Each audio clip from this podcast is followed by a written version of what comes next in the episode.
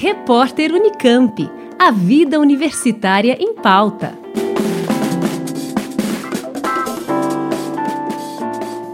Cento e mortes ocorreram no Brasil em 2017 por causa do escorpião.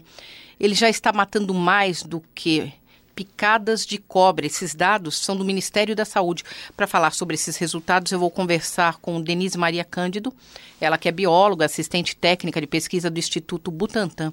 A senhora pode explicar o que estaria contribuindo para esse aumento no número de mortes, superando até o por picadas de cobra? É, são vários fatores aí de que juntos acabam causando isso.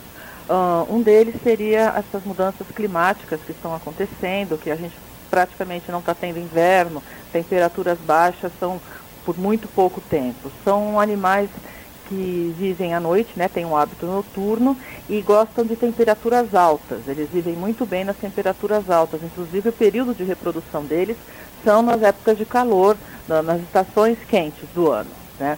Então, além da gente não estar tendo essas quedas de temperatura, nós temos aquele grande problema que é o crescimento desordenado das áreas urbanas. Diferente das cobras, que elas têm uma prioridade, elas vivem, você tem os acidentes mais em área rural, os escorpiões, os acidentes, eles são mais comuns em área urbana. Então nós estamos afastando possíveis predadores deles, né, jogando a mata mais para dentro, mais para fora da cidade e jogando para fora os predadores deles e ainda gerando aquilo que é muito bom para eles, que é o alimento deles, que são as baratas. À noite eles saem, para se alimentar, né, ou procurar um abrigo melhor, porque eles não têm um abrigo fixo. Você dizer, ah, ele, ali é aquele cantinho, ele mora ali, ele vai estar sempre ali. Ele pode sair à noite e parar em outro lugar. E muitas vezes esse outro lugar que ele achou gostoso, aconchegante, escurinho, para quando clarear o dia, vai ser o nosso sapato, o nosso tênis, a nossa roupa pendurada atrás da porta, né, no cabideiro. E o que ele gosta muito, que apesar do calor, ele também precisa de muita umidade. Então, pano jogado no chão, pano úmido no chão, em área de lavanderia, nos banheiros. Como eles gostam de baratas, eles gostam, eles acabam é, circulando nos esgotos, né, nas partes dos ralos e tudo. E o que, que acontece? À noite eles saem e passam, para dentro, principalmente nos banheiros. Antes da gente falar como agir no caso de uma picada por escorpião, quais são os tipos mais comuns que a gente tem aqui na região sudeste? Aqui na região sudeste, no, na realidade no Brasil nós temos quatro espécies que são consideradas perigosas e três delas ocorrendo com muita uh, frequência aqui na região sudeste. As mais comuns são o escorpião amarelo, que é o Titius cerulacus, e o escorpião marrom, que é o Titius baensis, ambos considerados bastante perigosos. Eh, a terceira espécie que eu falo para você agora é que nós já estamos aqui com vários registros do escorpião amarelo do Nordeste. E aí, a partir do momento que a pessoa tomou uma picada de, escorpião, como é que ela tem que agir? Ela tem que levar o animal junto para tomar um antídoto? Como é que deve transcorrer essa situação?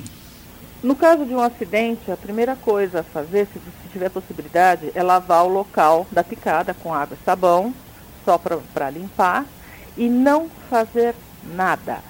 Não amarra, não corta, não joga nada em cima, nem pó de café, nem álcool, nem fumo, nada, não faça nada. Pegue essa pessoa, pode fazer uma compressa de água quente, não fria, água quente, põe em cima porque a, a picada dele vai causar muita dor.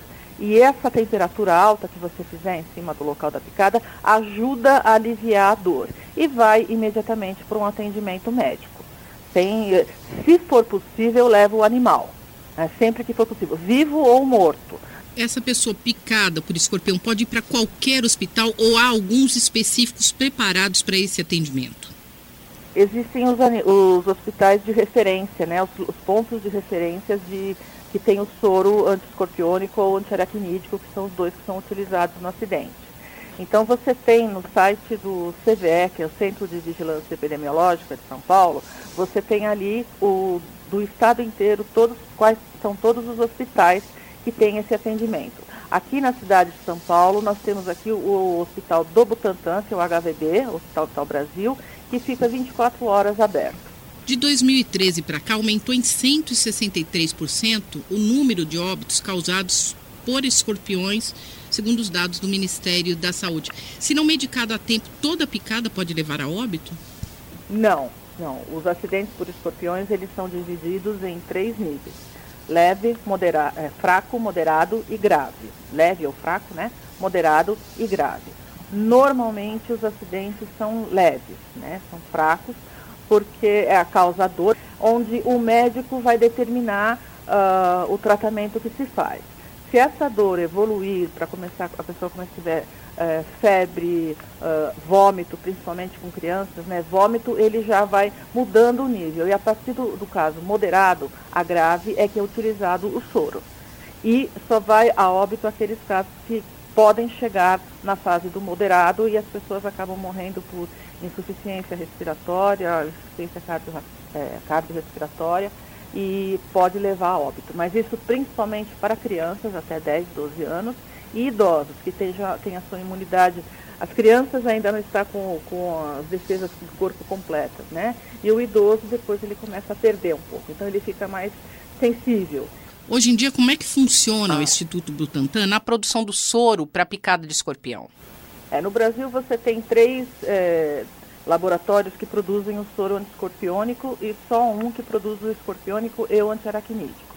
E no caso, esse soro, é, quem produz o antiscorpiônico e antiaracnídico é o Instituto Butantan. E o que acontece? O Ministério da Saúde, ele absorve todo esse soro que é produzido nessas instituições. E a partir de então, o Butantan responde por cerca de 70% dessa produção nacional.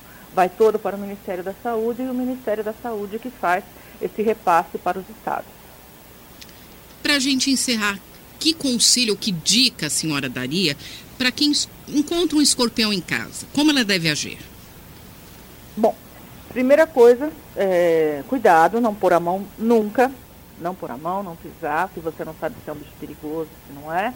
Né? Então você não, não faz nada disso. Tenta coletar o animal, colocando, embocando um frasco de vidro ou de plástico em cima dele e passando um papel por baixo para que ele caia para dentro do vidro e coletar esse animal, tirar ele de circulação. Não tem a segurança para pegá-lo vivo, então não tem problema, pode matar. O importante é você tirar ele de circulação. E aí fazer uma vistoria em volta, dentro da sua casa mesmo, cuidado com, com lixo, com lugares onde tá, pode estar escuro, o bicho está escondido, entulho, fazer uma limpeza geral nisso. E entrar em contato com o Centro de Controle de Zoonoses da sua região. Eu conversei com a Denise Maria Cândido, ela que é bióloga e assistente técnica de pesquisa do Instituto Butantan, que nos falou sobre os escorpiões. O Hospital Vital Brasil funciona 24 horas. Mais informações podem ser obtidas no site www.butantan.gov.br e o telefone para contato é 2627 2000. Simone Lemos para a Rádio USP. Repórter Unicamp. A vida universitária em pauta.